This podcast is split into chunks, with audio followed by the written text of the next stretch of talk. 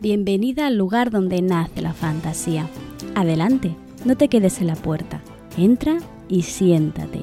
Hoy vamos a hablar de la magia de Mundo Disco, la cabezología y la hechicería.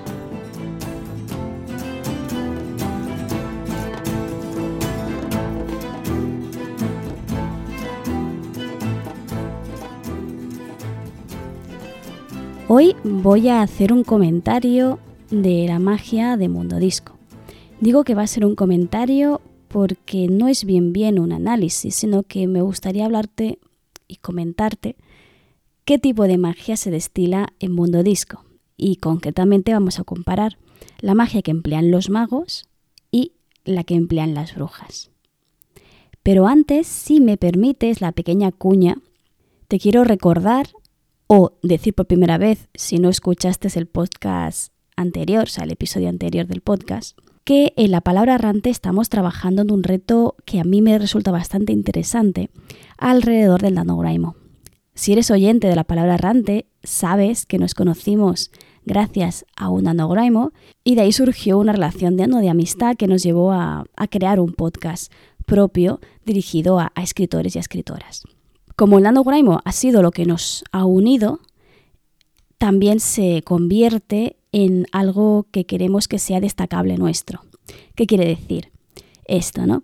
Que el año pasado ya iniciamos un reto que fue el, un libro en 90 días, que consistió, bueno, en eso, ¿no? En escribir un libro en 90 días, teniendo octubre para planificar eh, la novela, los personajes, la trama, noviembre para escribirlo durante el NaNoWriMo y diciembre para corregirlo. ¿vale? La verdad es que fue muy bien. Mucha gente consiguió escribir ese libro, aunque en realidad, y me incluyo, muchos tardaron más de tres meses, pero se consiguió, ¿vale? Y lo más importante de este tipo de iniciativas no es tanto el reto, que también, sino el sentirte acompañada, ¿no? El, el estar con alguien en este proceso creativo. Este año, como no podía ser de otra manera, lo vamos a repetir.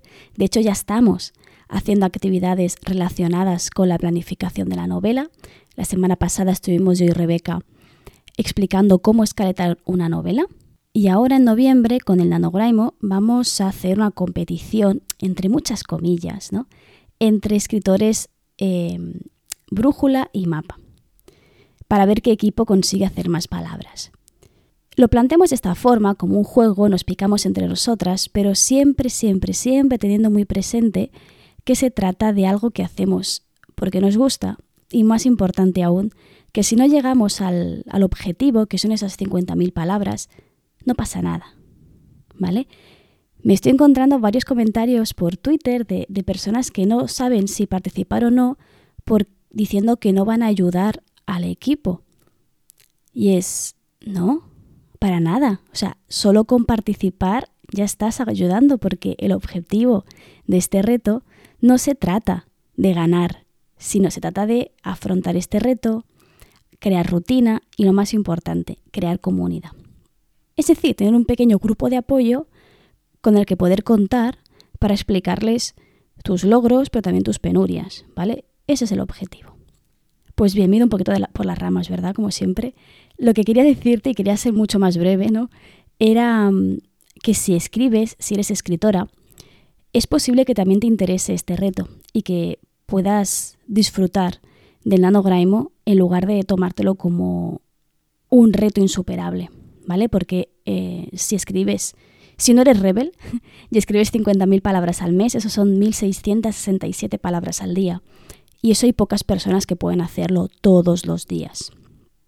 Así que bueno, si quieres participar, te voy a dejar en la descripción de este episodio el formulario para inscribirte porque además de formar parte ¿no? del grupo en sí, estoy preparando un documento Drive donde vamos a comparar cuántas palabras escribe cada una. Básicamente es el mismo contador que suelo enviar cada mes por la newsletter, pero hecho para que puedan haber varias personas comentando en el mismo documento. Obviamente va a ser un drive y no va a ser un documento no individual, pero, pero bueno, estoy trabajando en ello. De todas formas, si estás suscrita a la newsletter, Vas a seguir recibiendo la newsletter de noviembre, pero esta va a ser individual solo para ti. Es decir, que si participas en el reto y además eres suscriptora de mi newsletter, vas a recibir las dos.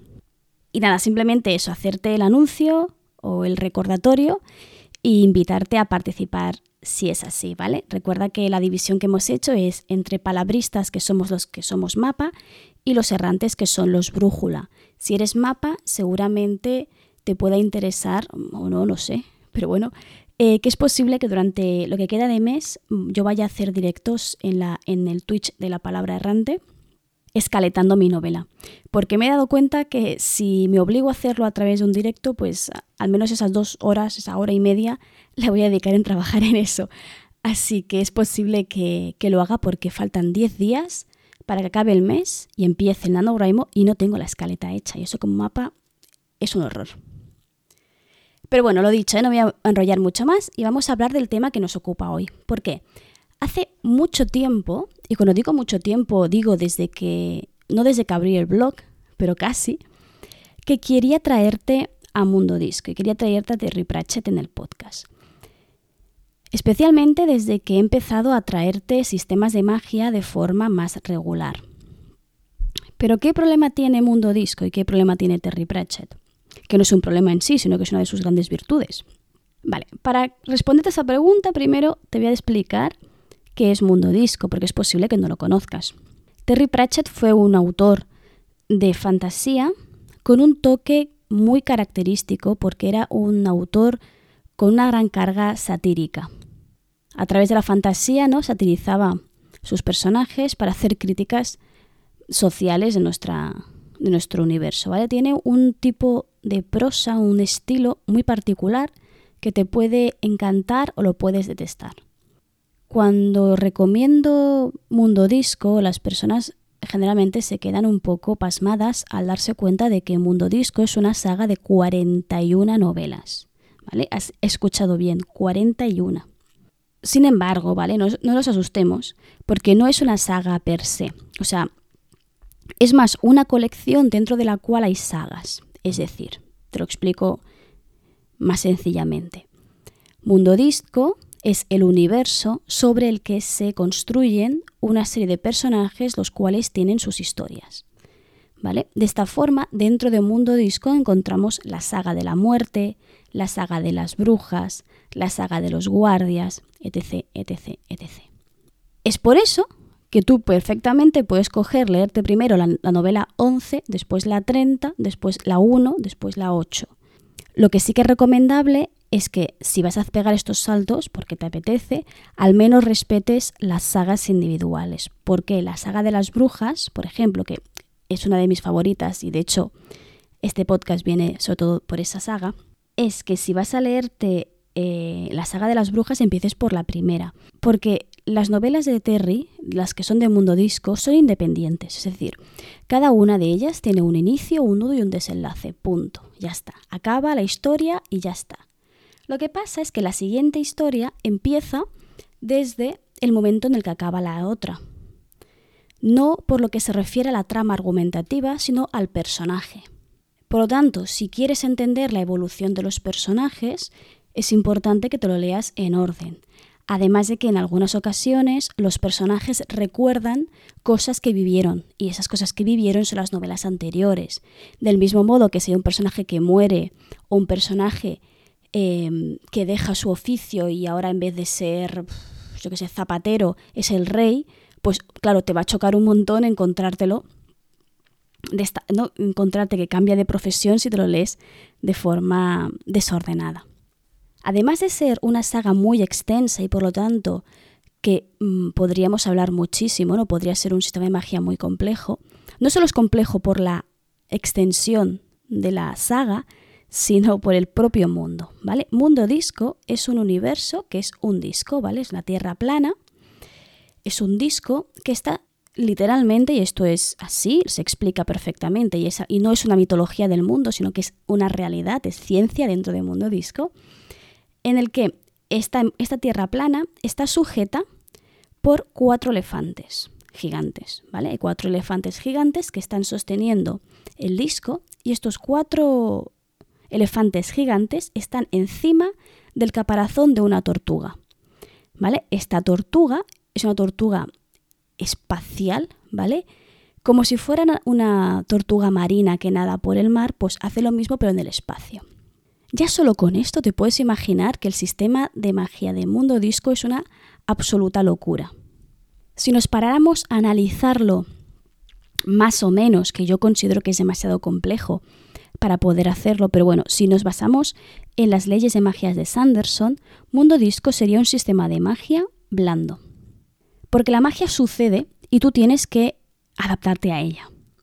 No hay unas normas excesivamente claras y en muchas ocasiones a lo largo de la saga aparecen nuevas características de la magia que tienes que creértelas y punto. En otras palabras, si Sanderson emplea la magia como una herramienta, como una cualidad, como algo que tienes que aprender a usar para tu desarrollo como personaje y también para el desarrollo de la trama, en Mundo Disco la magia es algo que sucede y los personajes tienen un poco que eh, sobrevivir a ella, ¿vale? Esto por lo que se refiere a, los a las personas no mágicas. Pero además hay personajes que son mágicos, ¿vale? Por un lado tenemos lo clásico, los magos y las brujas. También tenemos a la figura de la muerte como si fuera un personaje como si, ¿Cómo no? Es que es un personaje y es protagonista de otra serie. De hecho, es una de mis sagas favoritas, la de la muerte. Que tiene su tipo de magia particular diferente a todo el resto. Además, también encontramos eh, las hadas de los dientes. Encontramos a personajes, yo que sé, Papá Puerco, que es una especie de Papá Noel, que tiene también su tipo de magia particular. De hecho, se describe la magia como algo que tiene un color característico, de hecho el primer libro de la saga es el color de la magia, que solo las personas con, con ciertas capacidades mágicas pueden percibir. Porque se describe la magia como algo que está en el mundo y que sucede. Entonces tienes que aprender más que a dominarla, porque es indomable, más a lo que decía, ¿no? A sobrevivir o a sobrellevarla. Terry Pratchett y Mundo Disco en particular es un, magnífico, es un magnífico ejemplo de cómo un sistema de magia blando puede funcionar sin ningún tipo de problema en una novela. Cuando hacemos el análisis de Sanderson y de las leyes de la magia, generalmente mm, se llega a la conclusión de que la mejor forma de crear un sistema de magia es a través de un sistema de magia duro o como mucho híbrido, porque es coherente, porque es lógico, porque bla, bla, bla. Pero ya lo dije en aquel capítulo, en el que te expliqué este sistema, ¿no? que hay, hay sistemas de magia blandos que funcionan perfectamente porque la novela es lo que necesita. Por lo tanto, ¿no? si escribes, tenlo muy presente, que Terry Pratchett, siendo Terry Pratchett y consiguiendo todo lo que ha conseguido Terry Pratchett, triunfa gracias a un sistema de magia blando. De hecho, es lo más característico de su literatura, su sistema de magia blando. Así que mm, que no te obsesione tanto la, lógica, la coherencia y las leyes de Sanderson, porque tal vez puedes escribir una historia de magia sin que esta magia tenga que ser igual o calcada a la que emplea Sanderson, ¿vale? Recuerda que los modelos son varios y no siempre son válidos para todas las historias. Por lo tanto, te puedes imaginar que hay un montón de tipos de magia, usos de la magia, que podríamos, eh, de hecho, pasamos mucho tiempo hablando sobre ello aquí pero hoy en concreto te voy a hablar de dos tipos de magia enfrentados, más o menos enfrentados, ¿vale? Que son la magia de los magos, denominada hechicería, y la magia de las brujas, que se podría considerar brujerías, pero voy a hacer mención especial a una, una ciencia que explica Yaya Cera Vieja, uno de mis personajes favoritos y considero el mejor de toda la maldita saga de Mundo Disco, y ahí y de aquí no me bajan, o sea, Yaya Cera Vieja es el mejor personaje de todo Mundo Disco. Bien, esta magia, y no me ves, pero estoy poniendo muchas comillas al decir magia, que es la cabezología. Vamos a hacer, en cierto modo, una comparativa a hechicería y brujería, ¿vale? O cabezología, que veremos que no es bien lo mismo. De hecho, vamos a tomar algunas preguntas que suele hacer Sanderson a la hora de crear un sistema de magia. La principal, bueno, no es la principal, pero es una de las primeras, que es cómo se accede a la magia. ¿Cómo se accede a la hechicería de mundo disco? Si un hombre varón quiere ser mago, tiene que ir a la universidad, invisible, que se encuentra en un lugar incierto en la gran ciudad de Ankh-Morpork, que allí le van a enseñar a dominar los hechizos. Por tanto, vemos que hay la posibilidad de no haber nacido mágico y acceder a este conocimiento.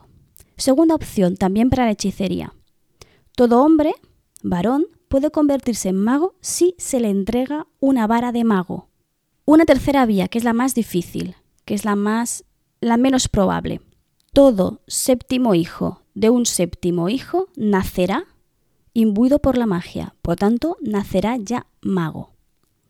¿Vale? Esta es una es la esta tercera vía, a diferencia de las dos primeras, hace que la persona nacida sea mágica, tenga capacidades mágicas naturales, que podría ser mago sin necesidad de pasar por una educación mágica. Por tanto, la magia en este sentido se le escapa y hace magia sin controlarlo porque nadie le ha enseñado a hacer magia. Y aquí es cuando tienen que intervenir los magos para ah, educar a este joven. ¿Qué sucede si te has dado cuenta? He recalcado mucho hombre, varón, hombre, varón, porque es la gran diferencia entre la hechicería y la brujería. Una mujer solo puede acceder a la magia si una bruja la acepta como pupila y por tanto le enseña sus artes.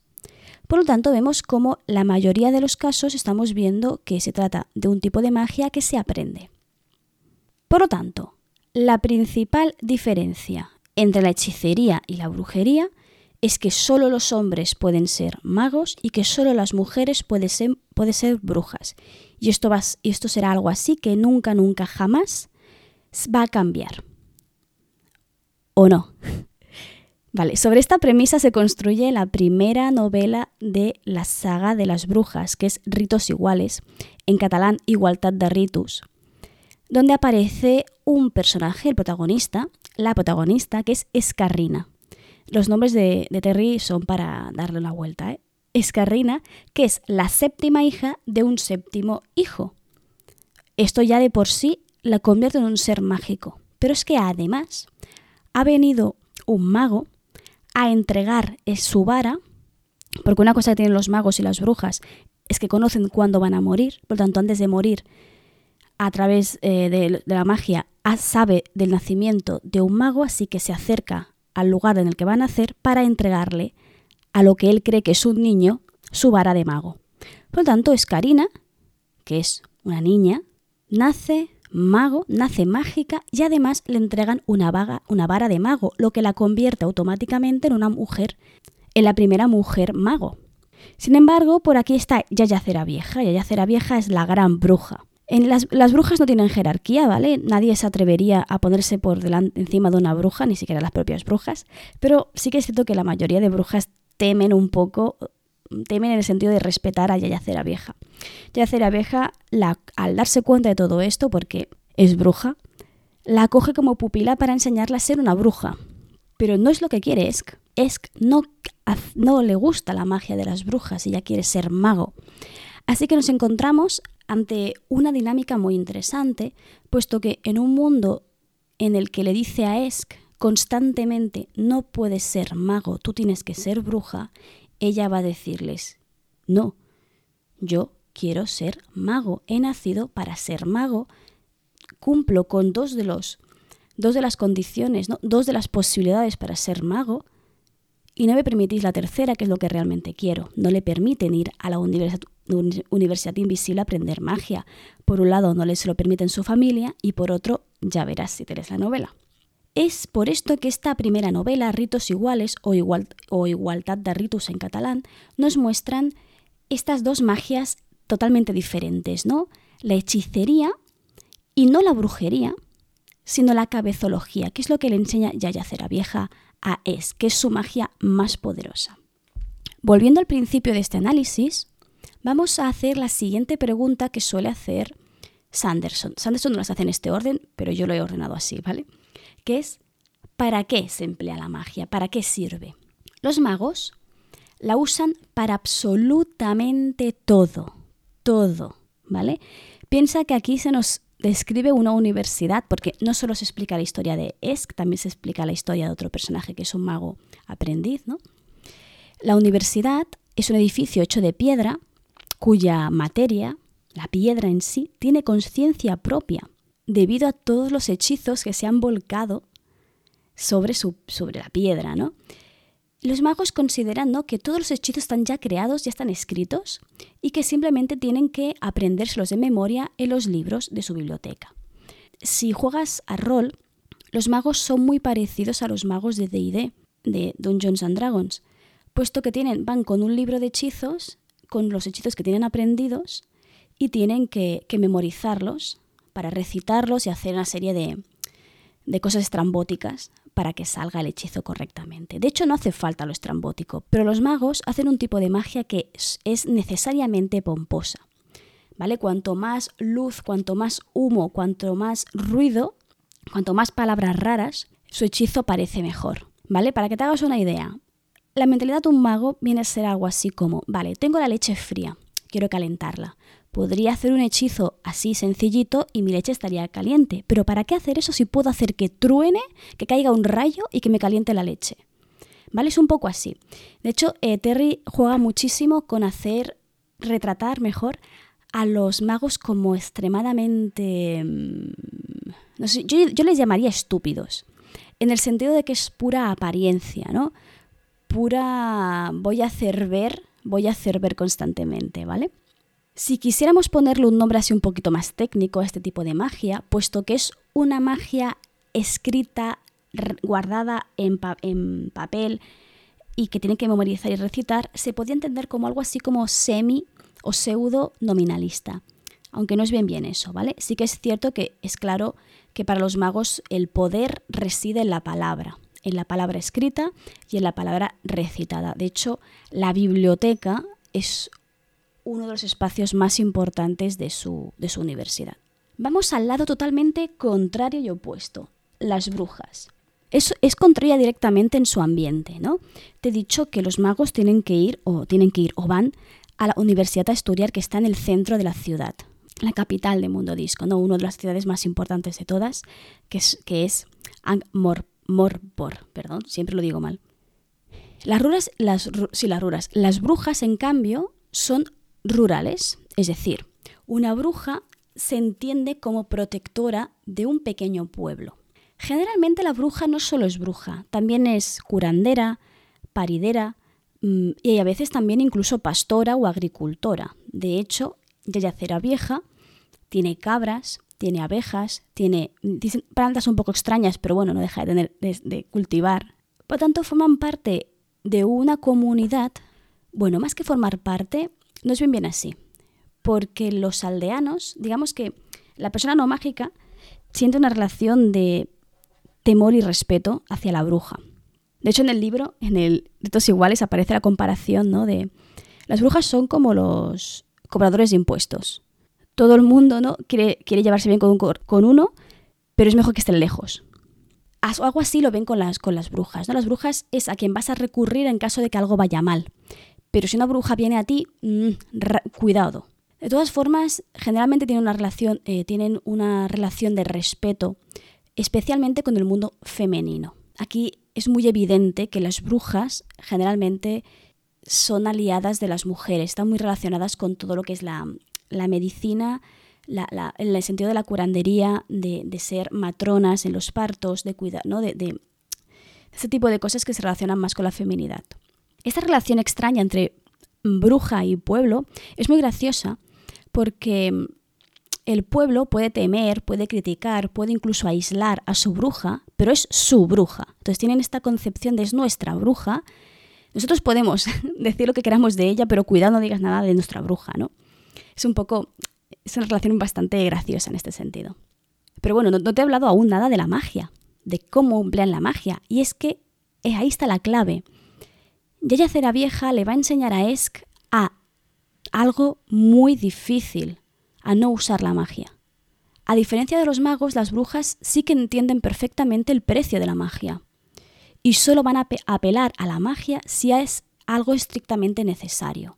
Es por ello ¿no? que están versadas en distintas artes, en el sentido de que son curanderas y utilizan, entre comillas, la ciencia para curar en lugar de emplear la magia.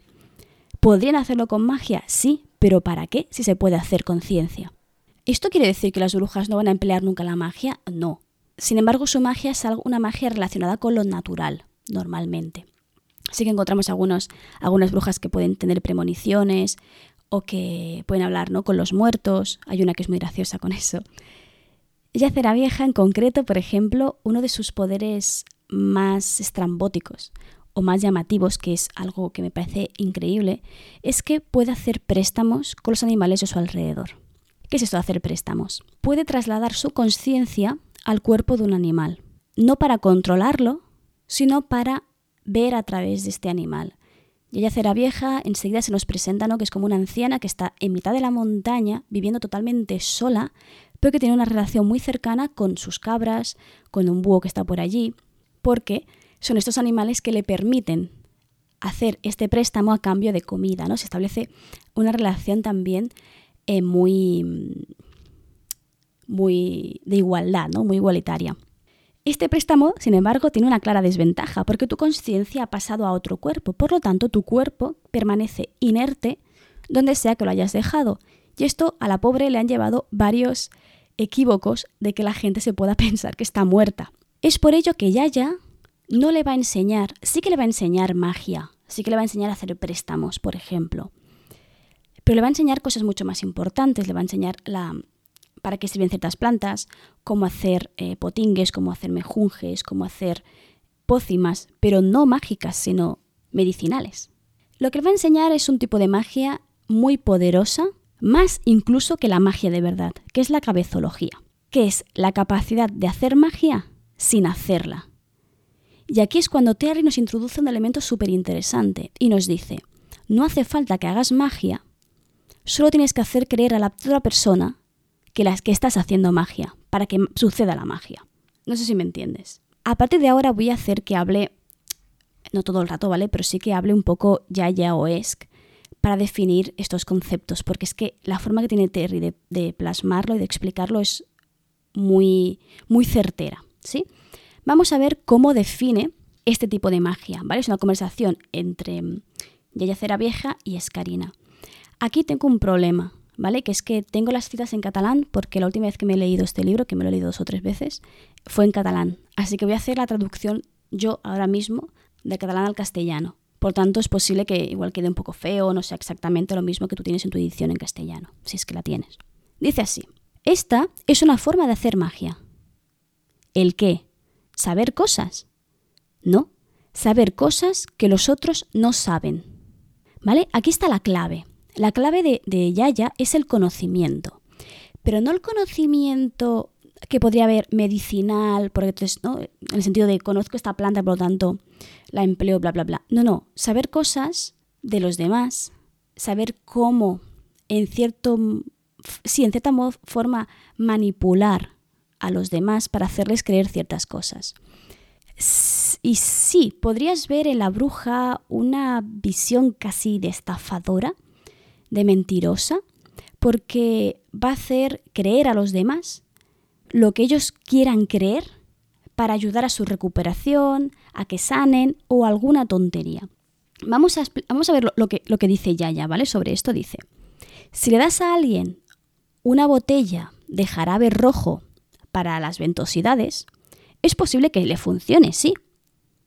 Pero si quieres que funcione de verdad, deja que su cabeza haga que le funcione. Dile que son rayos de luna embotellados con vino de las hadas o alguna cosa por el estilo. Murmura algo, algo, murmura un hechizo. Bajo la misma lógica, una bruja no necesita lanzar una maldición de verdad. Y esto es muy interesante. Una bruja solo necesita ir vestida de bruja, que eso también es muy importante, el sombrero oficial de bruja, ¿sí? Para ir a un lugar y si te enfadas, lanzar una maldición. Invéntate la palabra que quieras, invoca al Dios que te dé la gana, haz una gran pomposidad, pero no, que no sea magia de verdad, porque al día siguiente, cuando alguien se dé, ¿no? con el martillo en el dedo, dirá, maldita sea, ha sido la maldición de la bruja. De esta forma ella nos explica ¿no? que la magia no es necesaria, que la magia tiene un precio y que la magia es peligrosa, y que por ello la bruja tiene que ser lo suficientemente inteligente como para no necesitar usar la magia. y solo usarla cuando lo necesite realmente. Y esto te puedes imaginar que a nuestra protagonista es Karina, que ha nacido con magia, que la magia se le escapa sin querer y que transforma a la gente en cosas, ¿sí? Le es muy difícil, no solo porque le cueste controlarse, sino porque ella quiere ser mago. Ella no quiere este tipo de magia, ella no quiere no hacer magia, ella quiere coger y hacer ruido, lanzar humo, lanzar, yo qué sé, rayos del cielo, ¿no? Eh, por lo tanto, veremos una dinámica muy interesante porque se contrapone lo que piensa Yaya sobre la magia, lo que quiere Esk y lo que piensan los magos sobre la magia. Y Esk se va a encontrar en un punto intermedio entre dos mundos que se han contemplado siempre como cosas totalmente contrapuestas. Y ahora te creerás que ha acabado. Pues no, porque me gustaría comentarte la relación que tiene todo esto, que te acabo de explicar, con el sistema de magia de Terramar.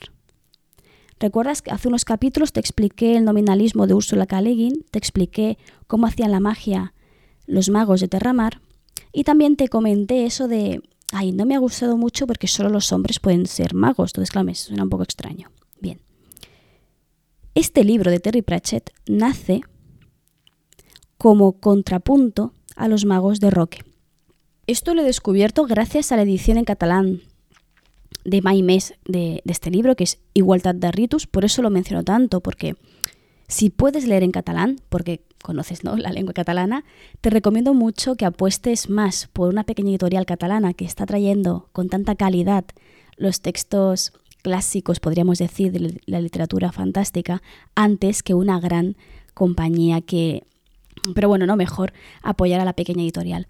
¿Por qué te recomiendo eh, además de la calidad de la imagen, de la portada, es tapadura, el texto está muy bien traducido, sino porque en, la mm, edición de Igualdad de Ritus, justo al final, la editorial, además del texto propiamente del libro, ¿no?